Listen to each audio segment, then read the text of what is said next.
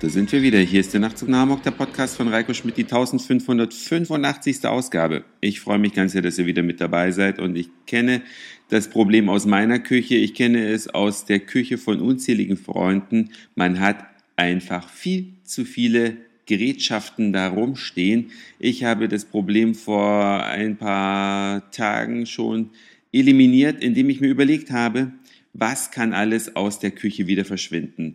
Braucht man wirklich einen Wasserkocher, wenn man Wasser auch auf dem Herd erhitzen kann? Braucht man auch einen Eierkocher, wenn man die Eier im ganz normalen Wasser auch auf der Herdfläche kochen kann?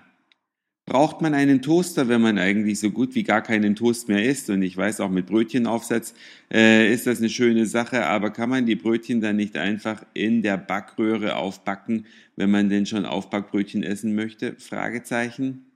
Was gibt's noch für schöne Gerätschaften, die Leute so typischerweise in der Küche rumstehen haben? Es gibt Leute, die haben neben ihrer Espresso-Maschine, viele haben ja mittlerweile so ein Gerät, egal ob das jetzt eine Kapselmaschine ist, ob das Vollautomaten sind, ob das eine PET-Maschine ist, also alles jeweils Gerätschaften, die nur eine oder maximal zwei Tassen Kaffee zubereiten können, haben viele noch eine normale Kaffeemaschine in der Küche stehen um bei Gästeansturm, wenn eben mal vier, fünf Leute auf einmal da sind, was ja mit so normalen Espressomaschinen ewig dauert, äh, einfach mal eine große Kanne Kaffee kochen zu können. Ja, und dann gibt es noch verschiedene Teebereiter, auch elektrische. Manche haben dann noch einen elektrischen Milchschäumer rumstehen. Bei meiner Mutter stand früher, das ist allerdings schon eine ganze Ecke her, noch eine elektrische Brotschneidemaschine in der Küche.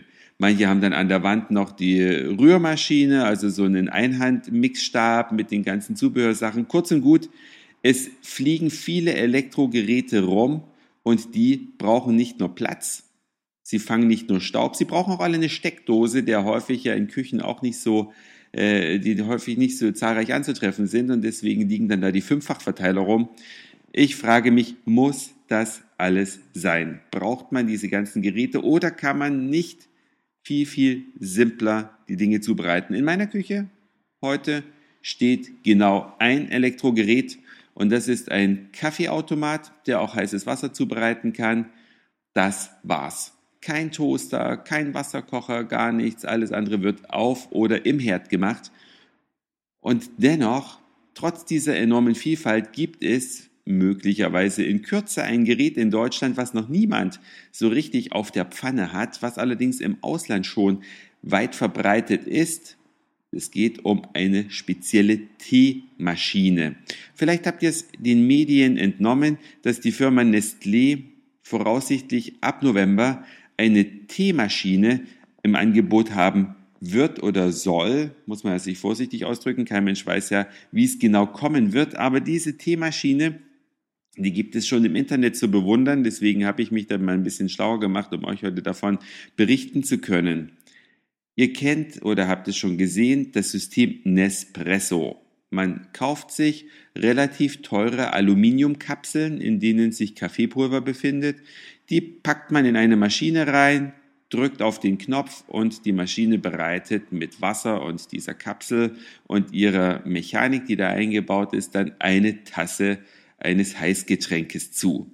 Ja, von Espresso angefangen über verlängerte und was man damit alles machen kann. Das gleiche Prinzip soll jetzt auf den Markt kommen mit Teekapseln. Man hat also eine Maschine, kauft dann diese Teekapseln, davon soll es 25 verschiedene geben, so dass man wirklich eine riesen Auswahl an Tees hat, packt diese Kapsel in die Maschine, drückt auf den Knopf, peng, und dann kommt ein Tee unten raus. Ganz besonders raffiniert soll die Maschine dabei vorgehen, denn die Maschine erkennt, welche Teekapsel da drin ist. Und Tees müssen ja bei unterschiedlichen Wassertemperaturen gebrüht werden, ja.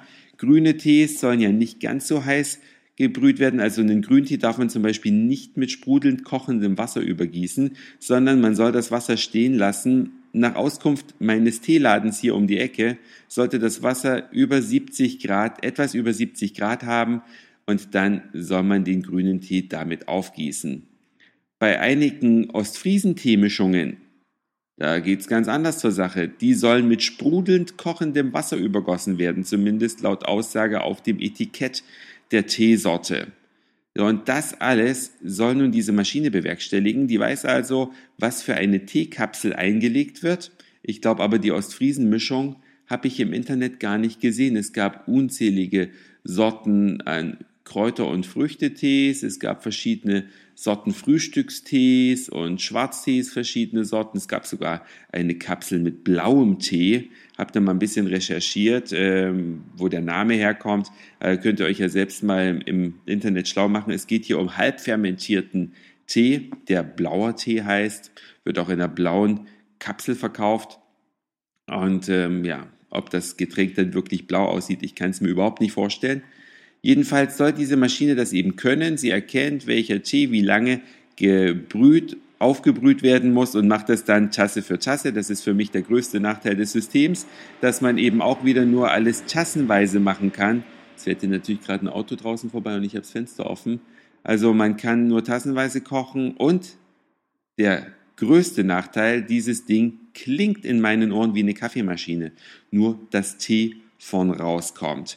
Wen es genauer interessiert, der schaut sich unter www.special-t.com das Ganze schon mal an, denn in der Schweiz ist es erhältlich. Man kann also auf die Schweiz klicken, auf Sprache Deutsch, dann kann man da ein Video angucken. Sieht natürlich alles immer toll aus, wenn ein Hersteller seine Waren bewirbt. Dann ist natürlich nirgendwo ein Nachteil zu erkennen. Ich persönlich würde sagen, nachteilig ist, das Ding frisst einen Riesenplatz in der Küche.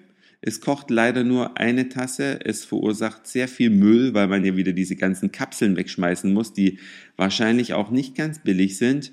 Und zum Schluss, ja, hat man ein seelenloses Getränk. Den Vorwurf kann man aber dem Kaffee auch machen. Früher wurde ja Kaffee von Hand gebrüht, das wurde in gewisser Weise zelebriert und hat dann auch irgendwo anders geschmeckt. Heute ist Kaffee zum Nebenbei-Getränk verkommen welches ja man fast schon verachtenderweise aus einem Pappbecher in sich hineinkippt. Kann man dazu stehen, wie man möchte. Eure Meinung dazu interessiert mich. Also wenn ihr euch über Specialty, das schreibt sich Special wie das englische speziell, Punkt und dann nur der Buchstabe T, wenn ihr da euch zu informiert habt, interessiert mich eure Meinung zu diesem Produkt. Das war's für heute. Dankeschön fürs Zuhören, für den Speicherplatz auf euren Geräten. Ich sag Moin, Mahlzeit oder guten Abend, je nachdem, wann ihr mich hier gerade gehört habt. Und vielleicht hören wir uns schon morgen wieder.